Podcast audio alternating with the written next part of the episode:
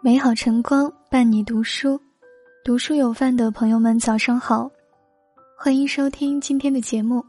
今天想要和你分享的文章题目是：人字两笔写尽一生。中国先贤造字很有智慧，人这个字笔划非常的简单，只有左一撇，右一捺，两笔写成一个人字。却需要我们一生一世学习如何做人。《说文解字》中说：“人天地之性最贵者也，一撇一捺有放有收，有分有合。这两笔有一笔没写好，便不能称之为完整的人生。人字有两笔，一笔写顺境，一笔写逆境；一笔写付出，一笔写收获；一笔写拿起，一笔写放下。”撇得开诱惑，捺得住欲望。网上有副很有禅意的对联：上联“若不撇开终是苦”，下联“各自捺住即成名”。横批“撇捺人生”。若字的撇，如果不撇出去就是苦字；各自的捺笔，只有说得住才是名字。做人最重要的是精简生命的需求，不沉溺于各种欲望而不能自拔。才能获取人生真正的幸福。明代的刘元清曾写过一则寓言：古时有一个王婆以酿酒为生，有个道士常到她家借宿，喝了几百壶酒也没给钱，王婆也不计较。一天，道士说：“我喝了你那么多酒也没钱给你，就给你挖一口井吧。井挖好后，涌出的全是美酒，王婆自然发财了。”后来道士问王婆酒好不好，王婆说酒倒是好，就是没有用来喂猪的酒槽。道士听后笑着在墙上题了一首打油诗：天高不算高，人心第一高。井水做酒卖，还道无酒槽。从那之后，那口井再也不出酒了。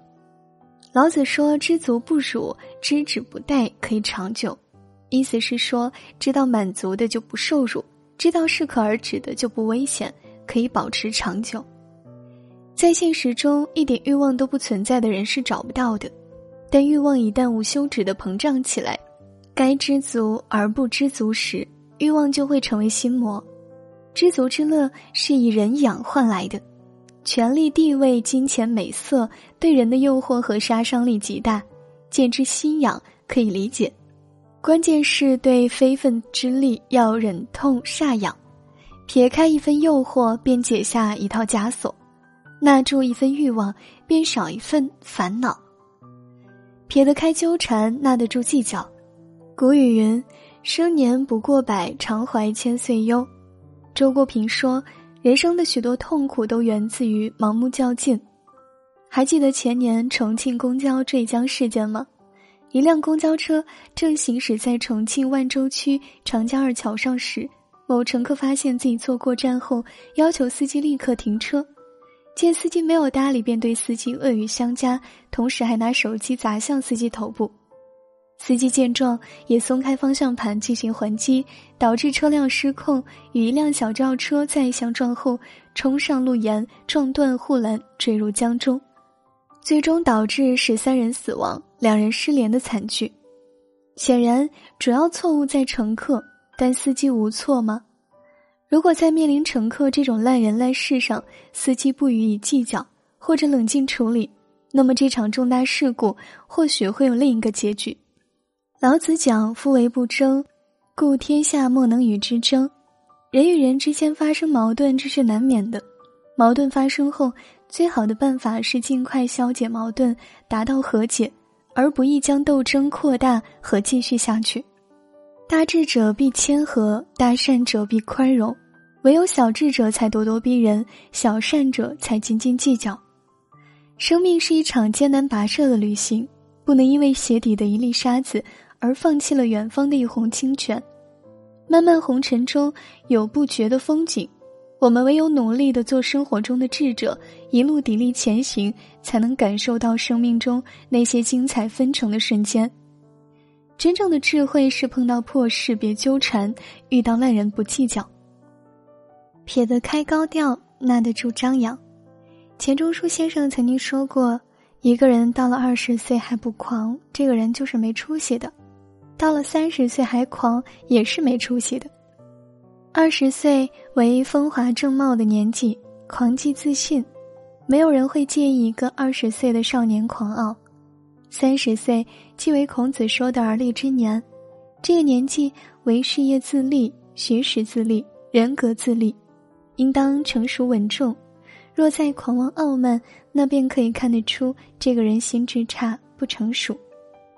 曾国藩说：“古来言凶得志败者，曰两端，曰长傲，曰多言。高调与张扬不只是不成熟的表现，更是人生之大病。”若不能及时改正，必定会生祸端。一个人但凡高调，必会引来他人记恨，严重者还会影响生命安全。许攸早先在袁绍帐下做幕僚，他也确实给袁绍出过不少好的建议，袁绍也很赏识他，因此许攸觉得自己的本事很大。后来许攸凭借着敏锐的眼光，又另谋良主的投靠了曹操。曹操得知许攸来投奔曹营，很是喜出望外，对许攸赤足相迎，并委以重任。就官渡之战的胜利来说，许攸确实功不可没。后来跟随曹操平定冀州，许攸也是功劳显赫。曹操对他敬如上宾，很器重他。在一次又一次的胜利面前，许攸开始表现出了狂妄自大、目中无人的性格。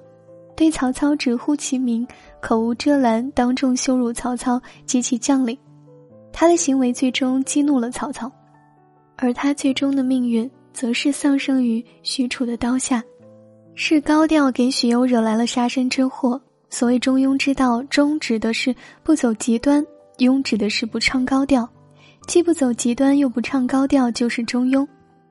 一个人不管有多优秀，都要学会审时度势，低调做人。地低成海，人低成王。感谢你收听今天的节目。如果喜欢我们的文章，记得在文末给我们点个再看。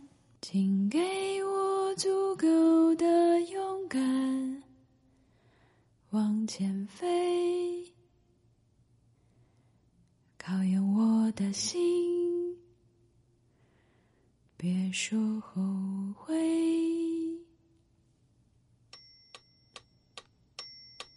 古老的房子在发光，又像叹息。